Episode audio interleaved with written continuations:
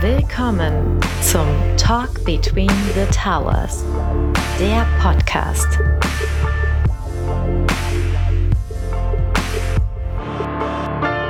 Okay, Google.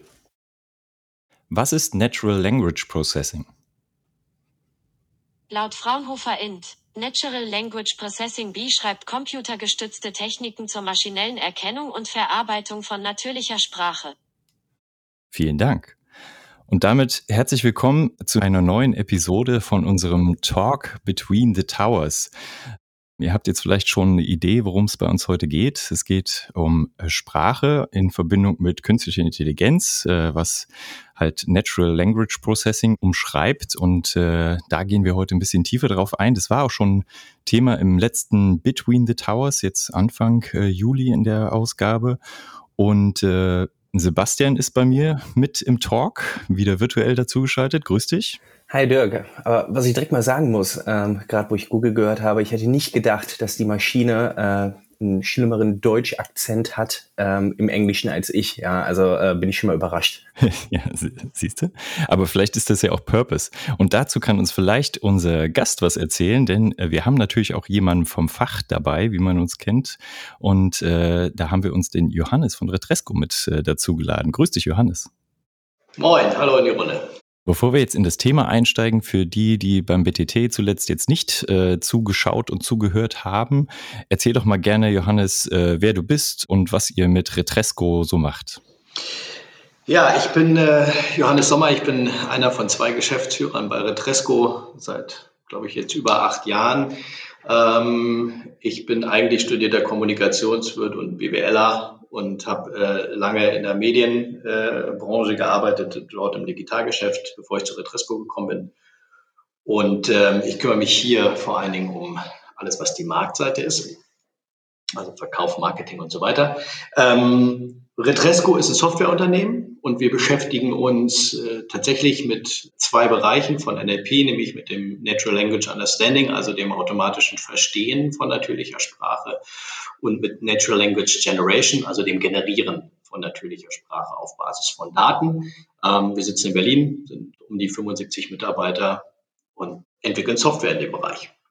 Perfekt. Beim letzten BTT haben wir ja viel darüber auch schon gesprochen. Ähm nach dem Motto Sprachtechnologie, Finanzbranche, wie passt das zusammen? Was für Anwendungsfelder äh, gibt es dort? Ähm, kannst du dazu vielleicht ein bisschen sagen, weil ich da glaube, mit Retresco seid ihr vor allem hier in dem Bereich natürlich auch stark aktiv äh, in der Finanzbranche und habt vielleicht auch schon ein paar Use Cases, damit der Hörer einfach mal ein Verständnis hat, okay, Sprachtechnologie im Banking, was gibt es da genau? Ja, also es gibt, ähm, muss vielleicht einmal ganz kurz sagen, was, was macht äh, automatische Sprachtechnologie ähm, im, im, im, Verstehen? Ist es tatsächlich so, dass man Texte, die vom Menschen geschrieben sind, analysiert, um automatisch äh, tatsächlich zu antizipieren, worum geht es in dem Text. Also wenn jemand eine Mail schreibt, rauszukriegen, was ist der Inhalt dieser Mail, was will er sagen, hat er eine Frage und so weiter. Zum anderen geht es darum, Sprache oder Text automatisch zu generieren. Dafür braucht man Daten. Jetzt komme ich gleich zu den Anwendungsfällen. Das heißt, ich brauche strukturierte Eingabedaten, ähm, um dann im Prinzip einen Text daraus machen zu können, zu sagen, was, worum geht es in den Daten wiederum? Ne? Also was, was kann man auf Basis dieser Daten ausdrücken? Und genau da setzen die Anwendungsbereiche ein. Ähm, ganz generisch ist gerade ein großes Thema ähm, automatische Betextung von Reportings und von BI-Visualisierung von Daten auf Basis von, äh, von BI-Software. Ähm, also das heißt, jede Form von Controlling-Bericht, Financial-Bericht äh, zu Kennzahlen. Ein großer Bereich ist äh, Compliance und Anti-Financial Crime-Berichterstattung, also regulatorische Berichte wie äh, Tätigkeits- und Vorberichte, Kreditbewertungen, ähm, automatische Verdachtsmeldungen. Und der, der dritte Anwendungsbereich, der geht stark in eine Kombination aus Verstehen und Beantworten.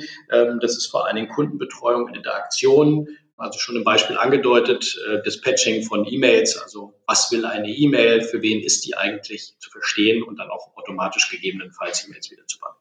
Dass man die auch vorsortieren kann zum Beispiel und so weiter. Richtig. Ja, finde ich äh, super interessant, dass es so ein breites Feld auch ist. Wir sind so ein bisschen scherzhaft gestartet mit dem, mit dem Google Assistant, ja, der, der muss mich ja auch erstmal verstehen und dann liest er mir im besten Fall auch irgendwie das vor, was ich ihn gefragt habe oder gibt mir eine Information dazu. Und äh, ihr treibt es noch weiter, indem ihr tatsächlich auch Texte aus Daten generiert, ja, so dieses klassische Beispiel, was äh, ja auch ähm, beim Between the Towers besprochen wurde, ist, dass ihr auch äh, so Fußballberichterstattung automatisiert erstellt, finde ich nach wie vor, äh, äh, macht ihr ja schon länger, äh, finde ich aber nach wie vor sehr beeindruckend, ja, dass das, was man da in den Zeitungen liest, halt nicht von jemandem geschrieben wurde, sondern von etwas.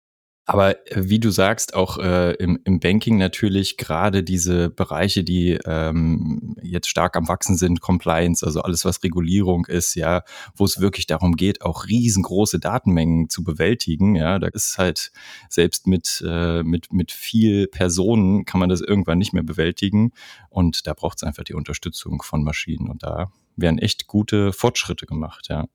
Ich glaube, es kommen zwei Sachen zusammen. Also äh, tatsächlich zum einen ähm, die großen Datenmengen, die einfach äh, die auf einmal da sind, die verfügbar sind und die analysiert werden müssen. Ähm, deshalb glaube ich ja auch der große Boom von, von, von BI-Software, ähm, um Daten zu visualisieren, um Analysen zu fahren. Ähm, und dann kommt immer die Frage, wer versteht eigentlich die Analysen? Ja, wenn der Analyst irgendwie komplexe Datenmengen auswertet, ist das wunderbar und er malt tolle Graphen, aber was die eigentlich sagen, ähm, was ein Chart ausdrückt, das zu beschreiben, ist eben die nächste Aufgabe, um es überhaupt zugänglich zu machen, äh, die Informationen, die man aus den Daten zieht. Und ähm, daraus entsteht der zweite Aspekt, nämlich eine enorme Steigerung an, an Bedarf, an Text oder an Informationen. Und das ist jetzt nur der interne Blick. Ähm, ein Analyst muss natürlich das, was er weiß, was er aus den Daten zieht, an seine Stakeholder transportieren. Der andere Fall äh, ist natürlich einfach äh, eine Anforderung in unserem Nutzenverhalten sehr viel mehr zu kommunizieren. Und wir kommunizieren eben mittlerweile auch mit Maschinen. Wir wollen von Google Informationen haben. Wir stellen eine Frage und erwarten immediately eine Antwort. Und wenn wir das von Google erwarten, erwarten wir das im Zweifel auch von der Commerzbank oder von, vom Autohändler oder vom, äh, ne, was auch immer.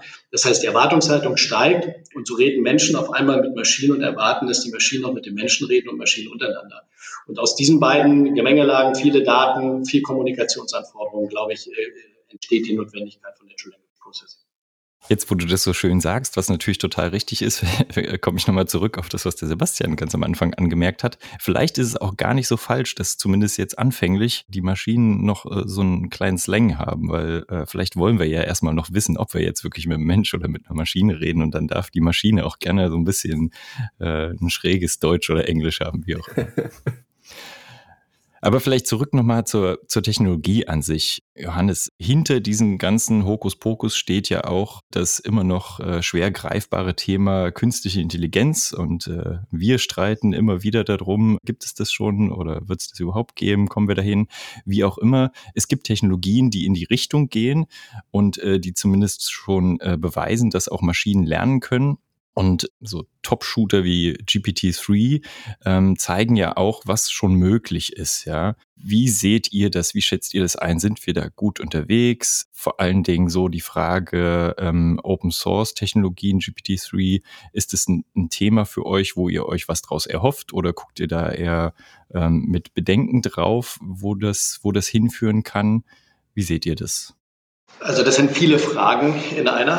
ähm, wo stehen wir? Also künstliche Intelligenz ist da und es äh, braucht man, um NLP zu treiben. Die Frage ist, was versteht man unter künstlicher Intelligenz, beziehungsweise welche Erwartungshaltung hat man daran? Insofern, das kann man sagen, stehen wir dort sicherlich noch sehr am Anfang, ähm, auch wenn es schon im Vergleich zu vor drei Jahren sehr weit entwickelt ist, aber ähm, da ist noch sehr viel möglich.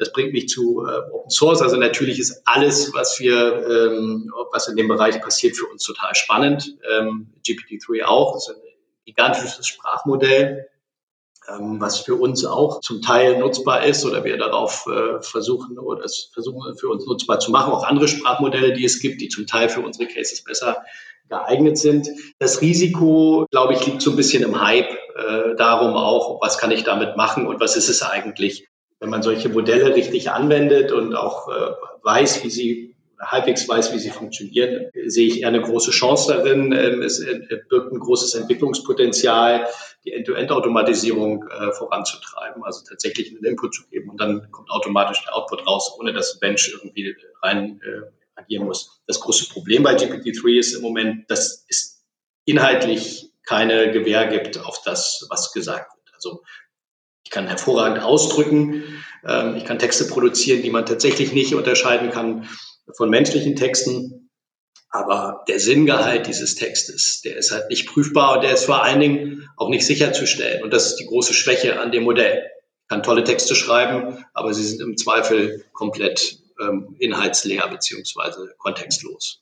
Also sie sind nicht kontextlos, das stimmt nicht. Das ist etwas, was groß weiterentwickelt wurde. Aber ähm, ob es stimmt, ob die Zusammenhänge stimmen, ist eben sehr schwer nachzuvollziehen und nicht sicherzustellen.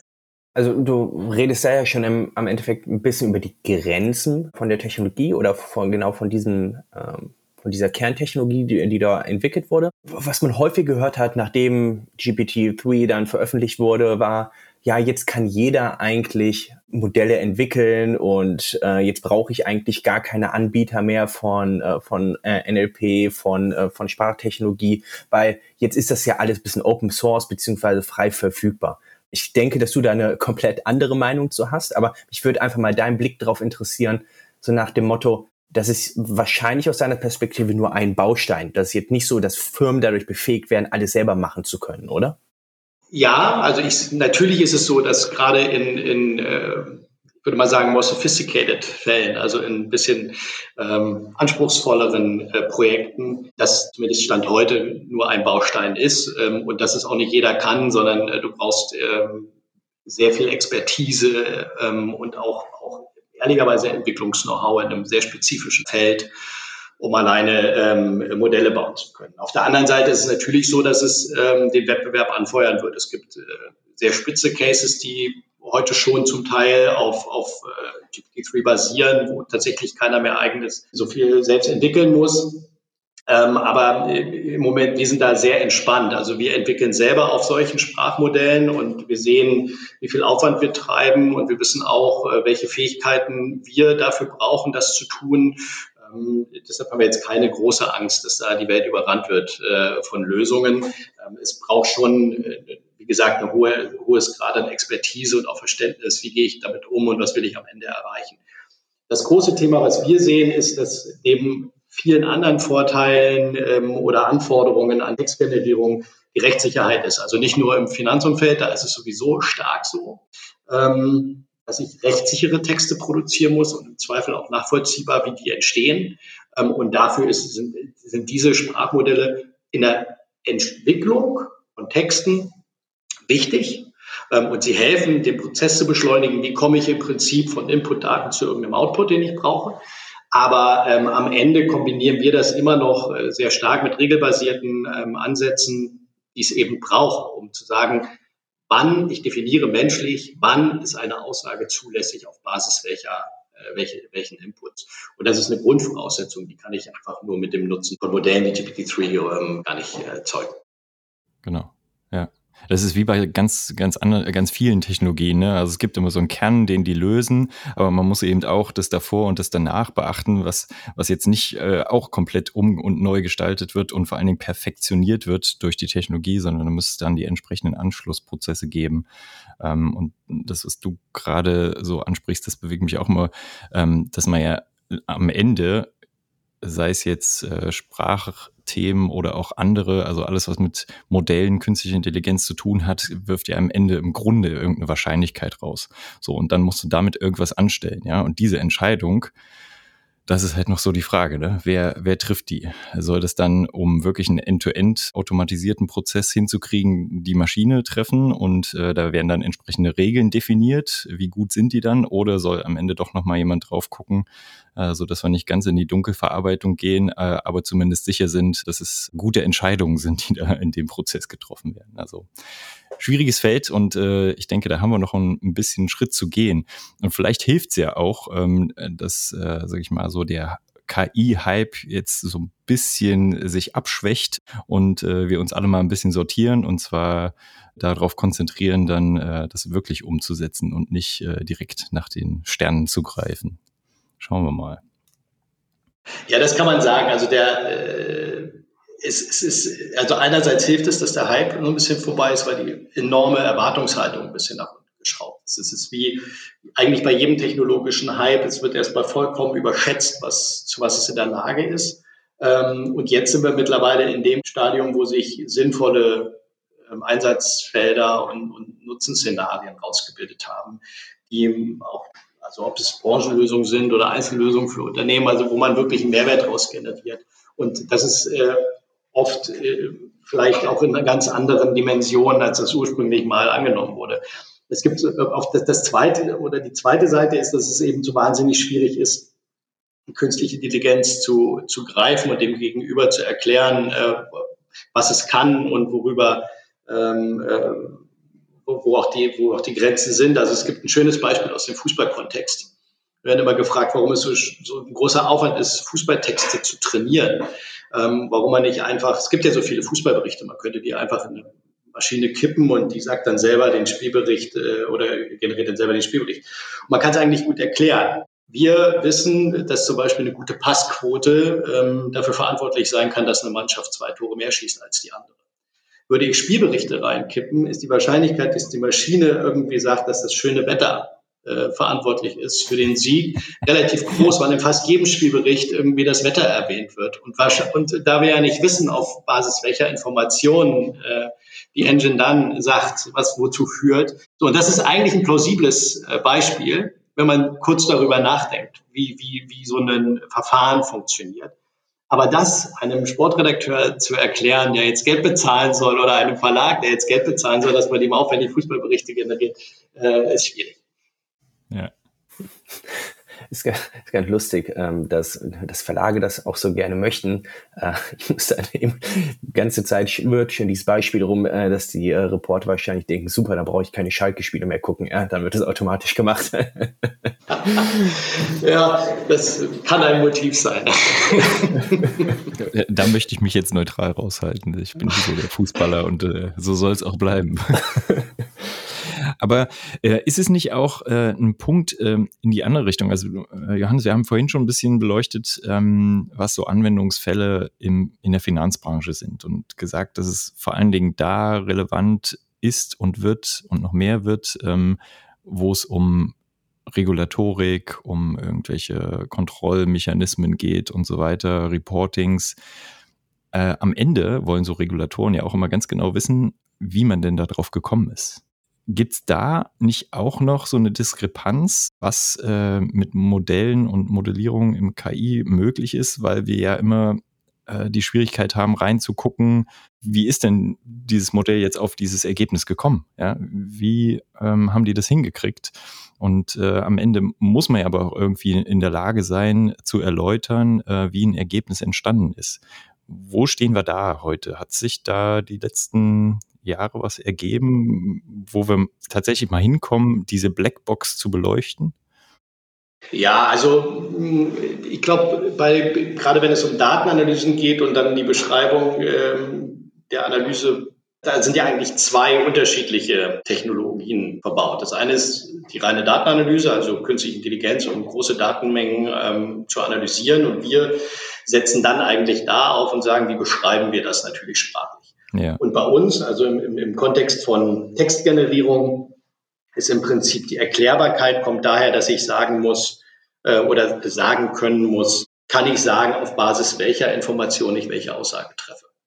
Und es gibt immer dann zwei Komponenten. Das eine, ich habe Templates, die ausdrücken, wie kann ich einen Sachverhalt beschreiben. Da kommt künstliche Intelligenz zum Einsatz, weil die, ähm, weil die Software mittlerweile in der Lage ist, wenn ich sage, das ist mein Sachverhalt, selber vorzuschlagen, wie kann ich den formulieren? Mhm. Ähm, was aber ein kontrolliertes Fixum ist in, in, in Fällen, wo es um Compliance geht oder um, um, um die Nachvollziehbarkeit, ist, dass man ganz klar definiert, unter welchen Bedingungen ist diese Aussage zulässig. Und diese Bedingungen, dem, die unterliegen einem fixen Regelwerk. Und das ist kontrollierbar und das ist auch manipulierbar.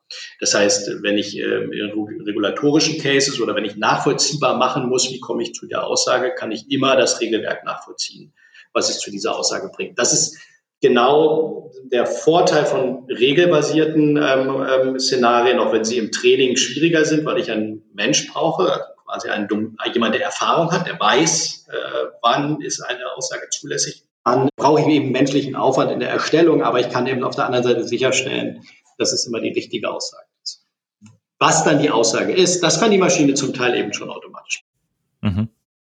Aber um bei dem Thema zu bleiben, weil ich finde das äh, super spannend. Ich meine, in der, in der Presse hörst du ja häufig dieses Buzzword Explainable AI, äh, ja, was ja du angesprochen hast. Und eine Frage, die sich jetzt im Anschluss stellt, du sagst halt, regelbasiert ist dann halt ganz wichtig, um diese Erklärbarkeit bis zu einem gewissen Grad irgendwie ähm, sicherzustellen. Äh, das ist jetzt in diesem, in diesem äh, Bereich, sagen wir mal, Regulatorik, äh, Reporting, Erstellung bei Banken möglich, in vielen anderen Bereichen aber nicht, denke ich. Ähm, oder mich würde deine Meinung da wahrscheinlich zu interessieren. Ähm, beispielsweise autonomes Fahren und sowas. Kann man das dort auch machen? Oder ist das wirklich so ein, so ein limitierender Faktor einfach, wo man sagt, boah, ähm, das ist eine Wand, äh, die können wir nicht wirklich durchbrechen? Ja, das ist eine mega interessante Frage. Also in der Tat äh, sind wir da so ein bisschen leicht unterwegs, weil wir in unserem Kontext von Texterstellung man meistens äh, ein Menschenleben irgendwie riskiert. Ihr habt auf das richtige Pferd gesetzt in dem Kontext. ja, wir haben uns ein paar, ein paar Probleme, die haben wir zuerst gar nicht gemacht. Natürlich ist das eine ganz andere Frage ähm, bei, bei autonomem Fahren oder auch bei ähm, äh, Robotern, die irgendjemanden angreifen können oder sonst irgendwas. Ähm, das sind ganz andere Entscheidungsdimensionen. Ähm, und natürlich ist es auch in den Bereichen deutlich äh, wichtiger, ähm, wie man darin vorgeht. Ich glaube, also ob man es durchbrechen kann, ich maß mir gar keine so richtige Antwort an. Ich weiß es nicht. Äh, ich glaube, es, es ist vieles ähm, erklärbar. Auf der anderen Seite ist es eben Teil eines selbstlernenden Systems oder einer künstlichen Intelligenz, dass man sie irgendwann nicht mehr nachvollziehen kann. Und ich glaube, man muss eben sehen, ähm, wie gewichtig ist eine KI oder auch wie bedrohlich ist sie möglicherweise. Und entsprechend äh, muss man da Regelwerke schaffen. Ähm, und ich glaube schon, dass man Systeme entwickeln kann, die man auch äh, in den Kontext Explainable AI laufen lassen kann. Anders wird man äh, wahrscheinlich in naher Zukunft gar keine äh, Systeme marktfähig kriegen, weil das ist ja schon so eine Anforderung, die wir moralisch, gesellschaftlich einfach haben. Definitiv. Also ähm, da ziehe ich daraus, dass auch halt eine Kombination der Modelle möglich ist immer. Also dass ich regelbasiert arbeiten kann, dass ich mit ähm, mit KI oder Maschine im Lernen arbeiten kann ähm, und das Ganze ein bisschen kombinieren kann. Weil meine Frage, die sich jetzt weitergestellt hat, ich weiß, wir entfernen uns ein bisschen jetzt vom, äh, vom, vom NLP-Thema, ist aber halt auch, äh, wenn wir über Banken reden, haben wir ja auch immer diese Kreditentscheidungen, äh, wo viele auch sagen, hey, äh, da wäre es doch super gut, wenn ich auch mit, ähm, ähm mit KI arbeiten würde und äh, um die, das Scoring einfach zu verbessern, genauer zu machen, Risiko besser zu bepreisen etc. Ähm, ich weiß nicht, ob du da was zu sagen kannst, aber dann wäre hier auch ein Schritt mehr regelbasiert zu arbeiten generell. Also überall dort, wo ich ähm, äh, er oder Entscheidungen von der KI nicht erklären kann, sind regelbasierte Ansätze dann immer hilfreich. Zumindest aktuell noch wahrscheinlich, ja. Naja, augenscheinlich ist das so, weil es für uns erklärbar ist. Die Frage ist, ob nur weil es für uns erklärbar ist, tatsächlich besser ist. Also, und das ist ja genau, das ist ja genau die Krux. Wenn ich eine KI entwickle, die irgendwann etwas besser machen soll als, als die menschliche Fähigkeit, da muss ich damit leben äh, und rechnen, dass ich es möglicherweise nicht mehr erklären kann, weil es die, unsere Fähigkeit zu erklären oder nachzuvollziehen übersteigt. Das ist ja genau das, warum äh, eine KI auch im Schach gewinnt, obwohl irgendwie es Menschen gibt, die Schach spielen, äh, was wir schon wahrscheinlich, wir drei nicht nachvollziehen können, wie sie dahin kommen, aber sie können eben auch nicht mehr nachvollziehen, ähm, wie, die, wie die künstliche Intelligenz dahin kommt. Und das ist eben äh, eigentlich die Natur der Sache, wenn man es mal kurz äh, runterbricht. Insofern werden wir uns irgendwann entscheiden müssen oder wird es Bereiche geben, wo wir entscheiden, verlassen wir uns auf eine, auf eine künstliche Intelligenz oder mehr darauf, als dass wir es beurteilen können oder den Anspruch haben, es beurteilen zu können. Je komplexer die Anwendung, äh, desto schwieriger ist es nachvollziehbar. Ähm, und wir haben halt so ein Urvertrauen in uns und nicht in die, in die KI. Und ich glaube, ähm, an manchen Stellen äh, wird man sich wahrscheinlich davon lösen irgendwann, dass wir uns mehr vertrauen. Ob das jetzt immer gut ist oder nicht, Genau, aber äh, dieses Urvertrauen ist ja ganz gut und äh, vielleicht äh, ist es ja auch so ein äh, Schutzinstinkt, ne, den wir noch haben, um dann diese ganzen ganz wilden Szenarien doch irgendwie von uns fernzuhalten. Johannes, also mein Ziel für unsere Runde hier ist definitiv erreicht. Wir haben uns mal ein bisschen äh, noch tiefer vorgewagt äh, in die Thematik. Wenn du unseren Podcast schon mal gehört hast, äh, wir haben bei unseren Gästen immer die schöne Tradition, dass am Ende äh, des Podcasts äh, die Gäste drei Wünsche frei haben. Und ich glaube, du hast gerade ja schon so ein bisschen in deinem Kopf auch äh, Blick in die Zukunft gewagt. Wie könnte das alles werden? Jetzt mal ähm, auch gerne unabhängig davon, von dem Thema, was wünschst du dir? Drei Wünsche frei für dich. Ich mache es mal ganz im Business-Kontext. Also ich würde mir zum einen sehr wünschen, dass es äh, eine größere ähm, Education gibt in dem ganzen Umgang mit Technologien. Äh, ich glaube, das ist äh, enorm wichtig auf allen Seiten. Ähm, wofür sind sie einsetzbar und äh, ja, was können sie leisten? Damit verbunden eine sehr viel größere Experimentierfreude. Das ist sicherlich ein deutsches, vielleicht ein europäisches Phänomen, ähm, aber ähm, wir sind immer noch alle sehr zögerlich äh, in dem, wie setzen wir, äh, wir Dinge ein. Und als letztes würde ich mir wünschen, dass wir vieles der Dinge immer noch erklären können, auch wenn wir es irgendwann verlieren, dass wir nicht allzu viel Autonomie abgeben an irgendwas, äh, was wir nicht nachvollziehen können. Ob es besser ist oder nicht, ist egal. Äh, manchmal muss man auch zu Ungunsten der Qualität äh, Dinge anders entscheiden und ich würde sie lange human entschieden haben. Dafür hilft ja dann auch, wenn man ein bisschen rumexperimentiert und weiß, äh, was man da tut. Also auch dein, dein erster Wunsch, den kann ich nur unter, unterstreichen. Es sollte mehr einfließen in die Allgemeinbildung im Grunde ja schon, ne? weil es wird ein Thema sein, was uns die, was die Gesellschaft in Zukunft in äh, breiten Teilen äh, des Lebens begleiten wird einfach. Definitiv. Ich glaube, da werden euch viele Zuhörer auch zustimmen bei euren letzten Aussagen. Mir bleibt eigentlich nur zu sagen, ähm, Johannes, vielen Dank, dass du da warst. Ähm, war ein super interessantes Gespräch. Ich glaube, Dirk, kannst du nur zustimmen. Jawohl. Und kannst immer gerne wiederkommen. So kann man es, glaube ich, gut formulieren. ja, vielen Dank. Vielen Dank für die Einladung. Es hat echt Spaß gemacht und äh, kluge Fragen. Hat mir gefallen. vielen Dank. Bevor wir zum Ende kommen, eigentlich ist das immer der, der Job vom Augustin. Augustin haben wir leider heute nicht äh, mit an Bord. Das ist nämlich äh, das Aufsagen unserer E-Mail-Adresse. Dirk, möchtest du das diesmal übernehmen? Falls Zuhörer Fragen haben, wie können sie sich an uns wenden? Schreibt uns gerne an talk at between-the-towers.com. Genauso gut wie der Augustin. Minimum. Oh. In dem Sinne, ähm, ihr da draußen, lasst euch das Gehörte nochmal durch den Kopf gehen. Meldet euch gerne, wenn ihr Gedanken dazu habt. Äh, wir freuen uns wie immer auf euren Input und vielleicht ergibt sich ja nochmal eine Anschlussfolge, wie wir das Thema KI beispielsweise in, äh, in die Schule bringen. Ja? Das wäre doch mal ein interessanter Ansatz. Mir hat es auch sehr viel Spaß gemacht. Vielen Dank euch beiden. Bleibt gesund da draußen und wir hören uns bald wieder. Macht's gut. Macht's gut, bis zum nächsten Mal. Ciao. Ciao.